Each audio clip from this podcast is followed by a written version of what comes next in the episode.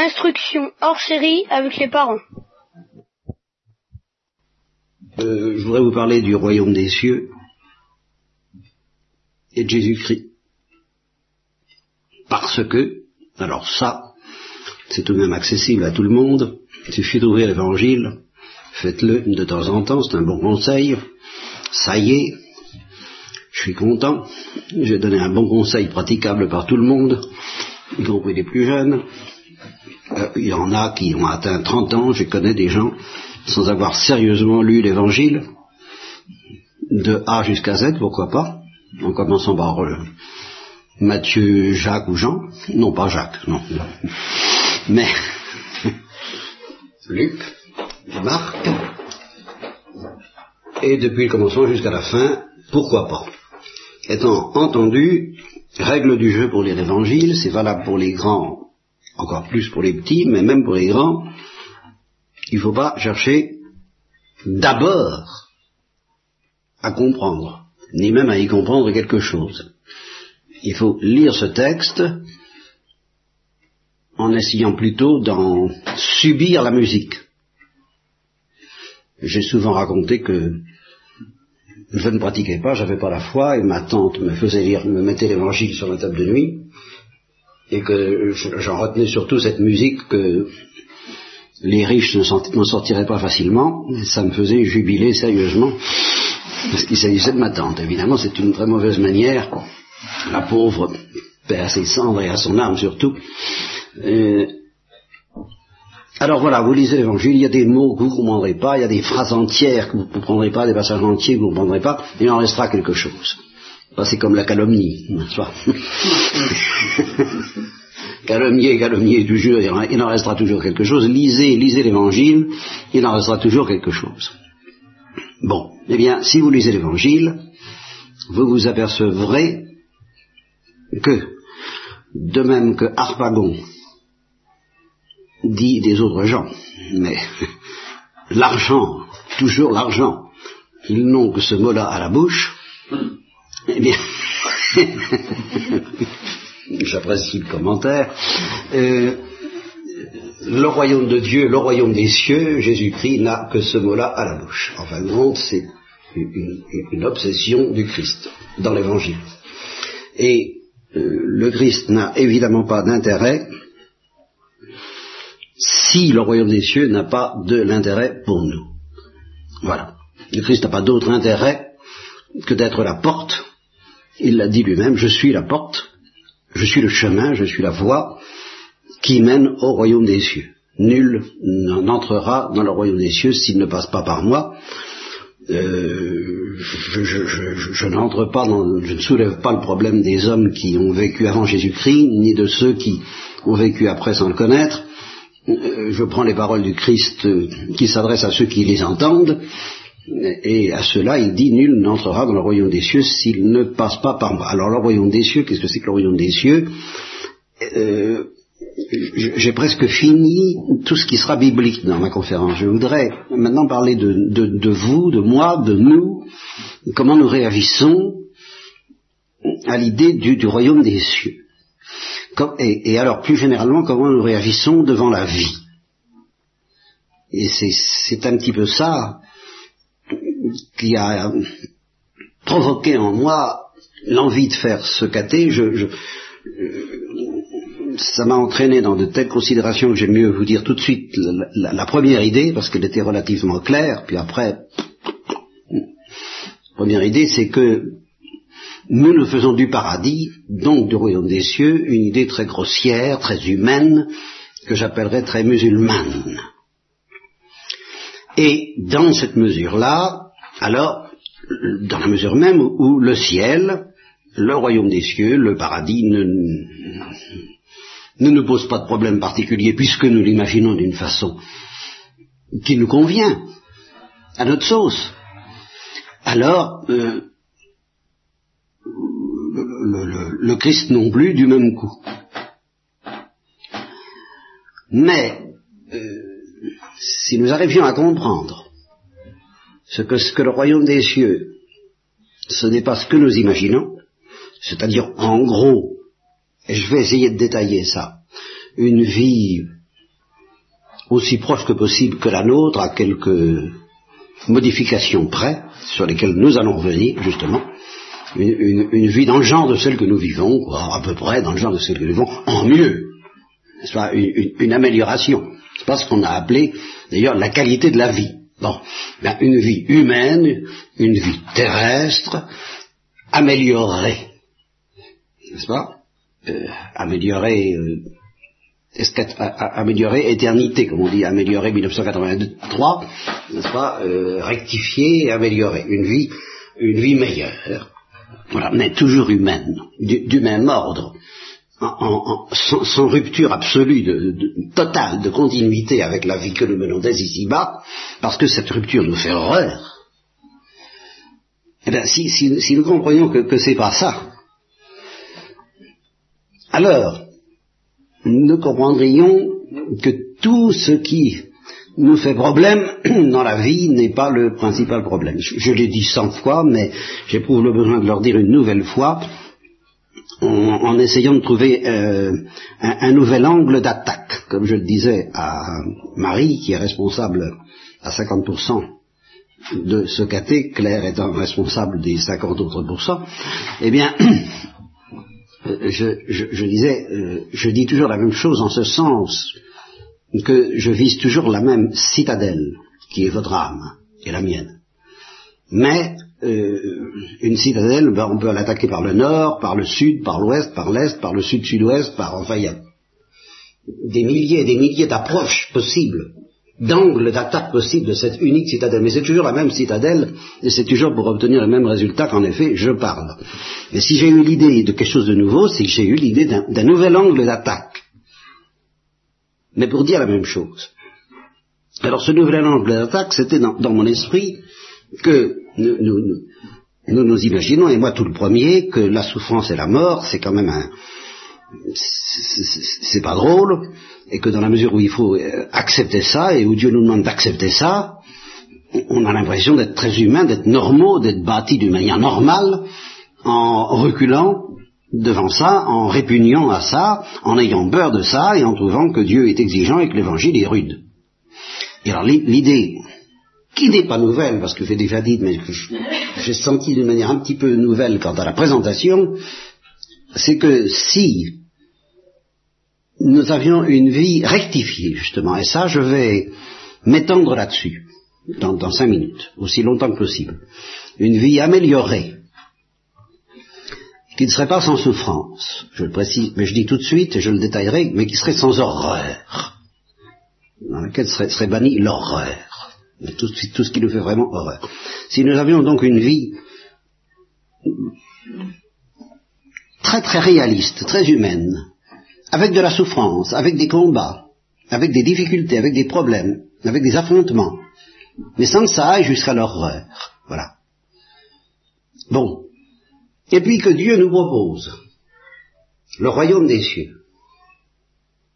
Comme ça. Et alors, sans souffrance spéciale, sans, la mort, sans horreur, mais simplement en nous disant, ben, voilà, ce soir, tu es au bord de la mer avec tes enfants, ta famille, vous jouez au tennis, n'est-ce pas? Alors, proche de la béatitude, ou, vous faites du patinage artistique sur des sables mouvants, je ne sais pas. Euh, la, brise est fraîche, le, vin est bon, euh, toutes les, femmes qui vous entourent sont jolies, la, lumière est délicieuse, euh, la poésie baigne un peu toute chose et les joies de la famille sont, saines, bonnes. Et puis, ben, si tu veux entrer dans le royaume des cieux, il faut quitter Eh bien, je ne suis pas sûr que d'ores et déjà vous avez choisi. Quelle réponse vous, vous offririez à cette question? Et même moi qui suis censé avoir choisi, je ne suis pas sûr qu'il n'y aurait pas de combat en moi-même. Voyez? Euh, Là, il y a quelque chose Et, justement, il ne faudrait pas que les, souffrances et les, choses qui nous font horreur nous, nous, nous, bouchent cet énorme, cet énorme problème sans lequel nous ne pouvons pas entrer dans le royaume des cieux. Parce que le royaume des cieux, ce n'est pas le royaume de la terre amélioré. C'est vraiment un autre monde. Et alors, là je vais tout de même évoquer l'évangile. Il y a tout de même un moment où, c'est évident dans l'évangile que le royaume des cieux c'est autre chose, c'est à la transfiguration. Là, les apôtres sont hors d'eux-mêmes. Là, les apôtres ne savent même plus où ils en sont. Et là, ils sont à, la fois, il est dit à la fois, hein, Pierre dit, il, nous est bon d'être ici, et en même temps, il a peur. Il y a les deux, ce qui prouve bien qu'il a peur tout simplement parce qu'il est dans un autre monde. Il n'a pas peur parce que parce que c'est effrayant, c'est pas effrayant. C'est pas, pas, il n'y a, pas de, a pas de ténèbres, il n'y a pas de noirceur, c'est pas inquiétant. Il n'y a pas de menace. Mais c'est un autre monde, c'est tellement autre qu'il a peur, et en même temps, il, a envie d'y rester, a restons, restons, plantons trois tentes, euh, ne quittons plus ce lieu extraordinaire. Bon, alors, là, il dit oui. Mais ça ne compte pas. Ça ne compte pas.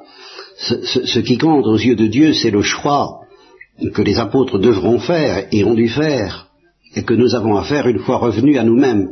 Si, nous étions en, extase, si nous étions en train de planer, si nous étions en train d'exploser ou d'éclater, selon l'expression employée aujourd'hui et sur laquelle je vais revenir, si nous étions emportés par par le, feu, la gloire, l'extase du royaume des cieux, au, moment même, on pourrait, pourrait que dire oui, mais ça n'aurait pas d'intérêt, ça n'aurait pas de valeur, parce qu'on savourerait le royaume des cieux et on, oublierait de savourer les choses de la terre. C'est revenu sur terre, est revenu dans notre bon sens, que ayant à choisir entre les choses d'ici-bas, les choses de la vie, les choses de ce monde, les plaisirs de ce monde, les réalités de ce monde, les joies même de ce monde, les travaux de ce monde, les problèmes de ce monde, les, satisfactions les plus, les, plus élevées, les plus nobles que nous avons d'avoir construit quelque chose dans ce monde, entre ça et puis l'extase que nous avons connue mais que nous n'avons plus. Comme les apôtres, une fois qu'ils sont descendus du d'abord, Dieu nous demande que choisis-tu? C'est là que ça se tient. Et ce choix, il est bien évident qu'il nous le demande. Car, encore une fois, c'est pas la peine de venir à Jésus-Christ si c'est pas pour ça. Voilà, ça c'est mon idée de départ. Et alors c'est là où ça s'est un peu en, en, dans mon esprit. J'espère que ce que je viens de dire les, plus jeunes peuvent le comprendre, même s'ils ne l'entendent pas beaucoup, ou s'ils ne se laissent pas tout à fait pénétrer par ça, parce que ça, ça fait peur à tout le monde. Ça me paraît pas hors de portée de, de leur petite tête. Maintenant, je vais dire peut-être des choses plus difficiles. Mais toujours autour de cette même idée-là. J'ajoute que dans, la mesure où on n'a pas compris qu'il faut choisir entre cette vie et, autre chose, et autre chose, qui, est plus beau bien sûr, mais, qui est vraiment autre chose, eh bien on n'a pas besoin de Jésus-Christ. On n'a rien à faire de Jésus-Christ. On peut très bien se construire une religion musulmane, justement, ou autre, dans laquelle euh, il y a Dieu, sûrement, les anges, si vous voulez, comme dans l'islam il y, a y a les anges, tout ce que vous voudrez. Et puis Jésus-Christ pour la bonne pour la bonne forme, quoi, parce que parce qu'il faut bien hein, Jésus-Christ, mais on n'a pas besoin de Jésus-Christ.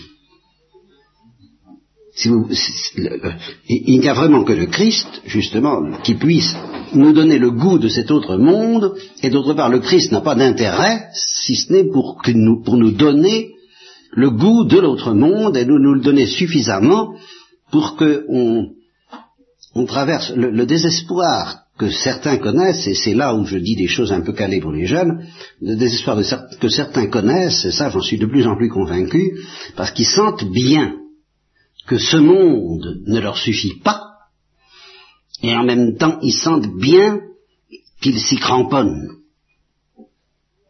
qu'ils n'arrivent pas à s'en décramponner. Alors à la fois ils ont soif d'autre chose et en même temps ils se sentent incapables de payer le prix nécessaire pour débarquer dans cette autre chose, pour abandonner le monde dont ils mesurent la vanité, mais dont ils ne peuvent pas se décramponner, et alors ils entrent dans un certain désespoir. Et c'est à ce désespoir que le Christ s'adresse quand il nous dit Je suis votre sauveur. Je vous sauverai de ce désespoir-là. Là, ça c'est un peu calé pour les jeunes. Hein Bien.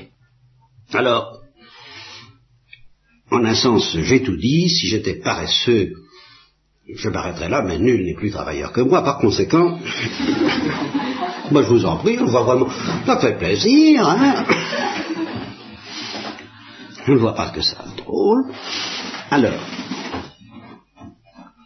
euh, Grégoire, le frère de Jean, va mourir. Bien. Euh, la perspective qui s'offre à lui, ben, c'est de souffrir physiquement,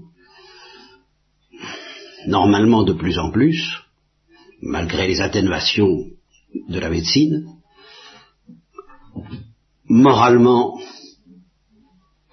en un sens, c'est son mystère, je ne sais pas, mais enfin, c'est, il y aura cette souffrance morale justement d'être obligé de quitter ce monde.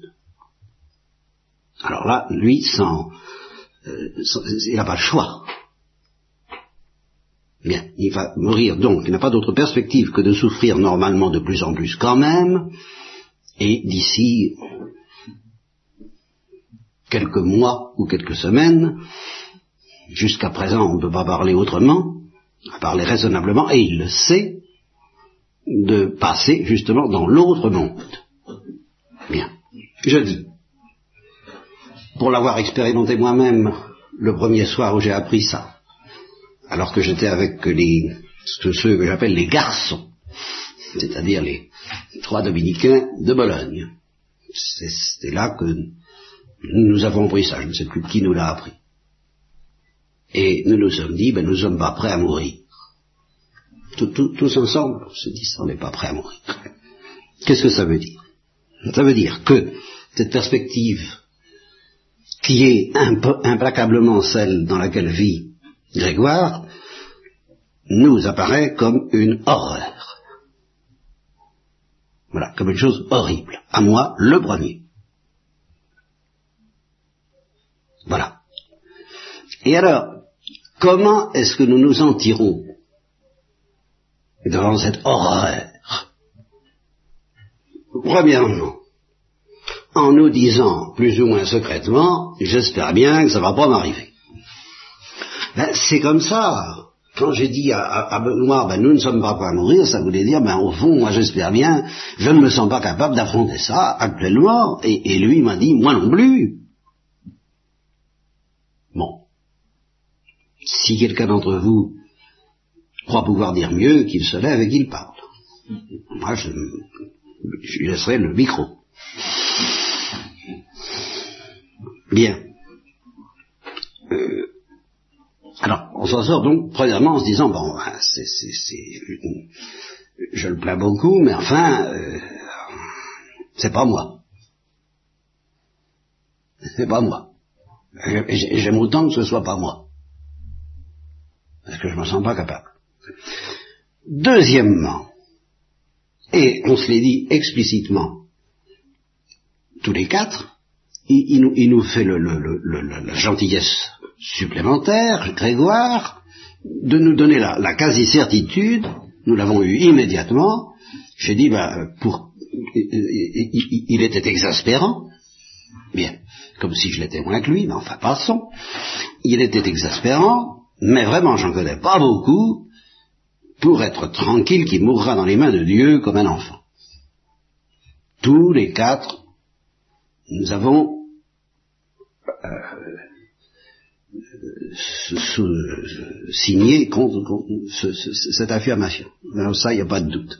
Donc, Grégoire nous fait le plaisir, la, consolation, la consolation, l'apaisement, la, grâce, la tranquillité de nous dire, bah, il va mourir dans les mains de Dieu.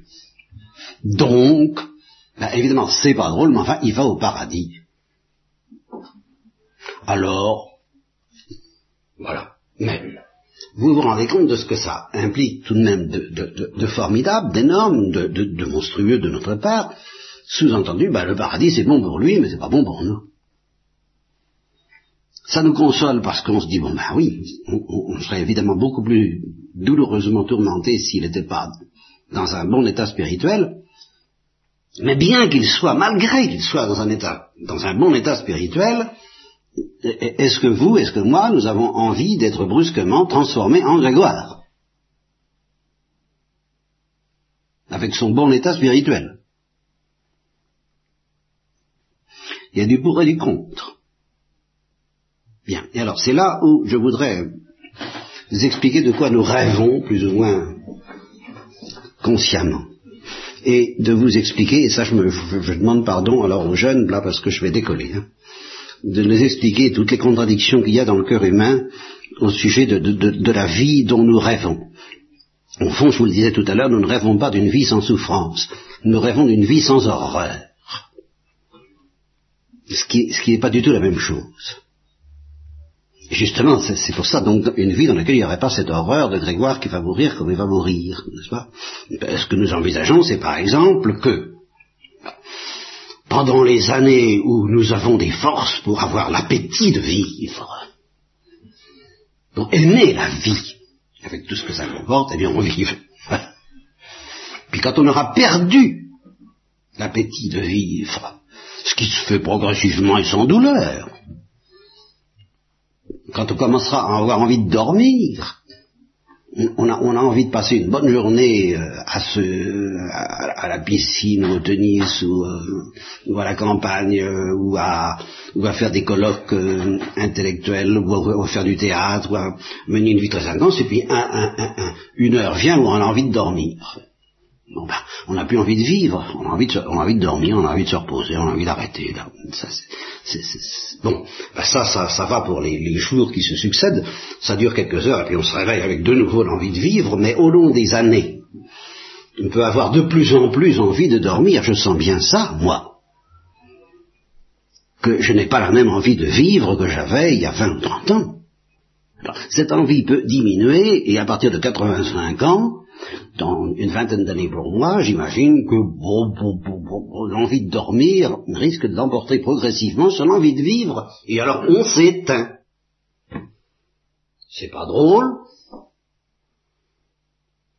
ça comporte une certaine souffrance morale, la principale étant peut-être de quitter ceux qu'on aime, ou de sentir qu'ils souffrent de nous voir partir, mais euh, c'est pas horrible, vous comprenez? Si on pouvait avoir une vie comme ça, ça serait déjà bien des choses qui, de cette vie, euh, feraient quelque chose de plus tolérable. Bon. Maintenant, prenons un autre domaine. Nous sommes agressifs. Eh bien, pas question de rêver d'une vie où on ne serait pas agressif. C'est la vie, ça. On est agressif, il y, a des affrontements, il y, a, des discussions, on n'est pas d'accord, les tempéraments se heurtent, c'est pas facile de coexister les uns, les uns avec les autres. Bon, ben, tant que ça va pas jusqu'au meurtre, ça n'est pas horrible, quoi. C'est plus ou moins et, ou l'équivalent moral du meurtre, parce qu'il peut y avoir, comme dans un film sinistre qui s'appelle, je crois, Le Chat, enfin, entre Jean Gabin et Simone Signoret, où ils vivent dans la haine, euh, dans le silence, murés dans leur silence réciproquement. Alors ça, c'est horrible. Mais si on n'en arrive pas jusque-là, ben, les affrontements, les discussions, les polémiques, les, les, tempéraments qui se heurtent, c'est douloureux, c'est pas horrible. Bon, une vie où il y aurait ça sans que ça aille jusqu'au meurtre, et collectivement jusqu'à la guerre, qui est horrible, plus ou moins horrible, mais qui est toujours horrible, comme si la guerre ne commençait à être horrible que depuis qu'elle est atomique, mais elle est horrible depuis qu'il y a des, qu'il y a des contus, collectivement. C'est qu'une question de quantité. Bon, alors si on n'allait pas jusqu'à cette horreur qu'est le meurtre individuel ou collectif, les affrontements n'excluraient pas une vie qui mériterait d'être vécue. Bon, alors on, pourrait aimer vivre comme ça, et au fond c'est ce dont nous rêvons. Et ce serait un peu quelque chose comme ça, pour nous, le paradis. Et c'est justement là où si Dieu nous demandait de quitter ça pour autre chose de complètement différent, ben c'est pas évident qu'on soit prêt à dire oui. Alors, je vais maintenant raffiner encore un petit peu jusqu'au moment où je serai au bout de mes forces et les, plus jeunes au bout des leurs. Raffiner un petit peu. Il y a certaines choses qui nous donnent le soupçon que cette vie sans horreur, mais qui ne serait pas sans sel, on discuterait, on, il y aurait de la poésie, de la philosophie, des sciences, des arts, tout ce que vous voudrez, de la, vie de famille, de, de, la vie politique, de tout ce que vous voudrez, enfin il y, aurait, toutes sortes de choses. Eh bien cette vie quand même nous paraîtrait fade, et ce qui... Euh, parce que parce que c'est une vie qui manquerait de folie. Et que d'une certaine manière, il y a quelque chose en nous qui a besoin de folie. La génération actuelle en sait quelque chose. La génération actuelle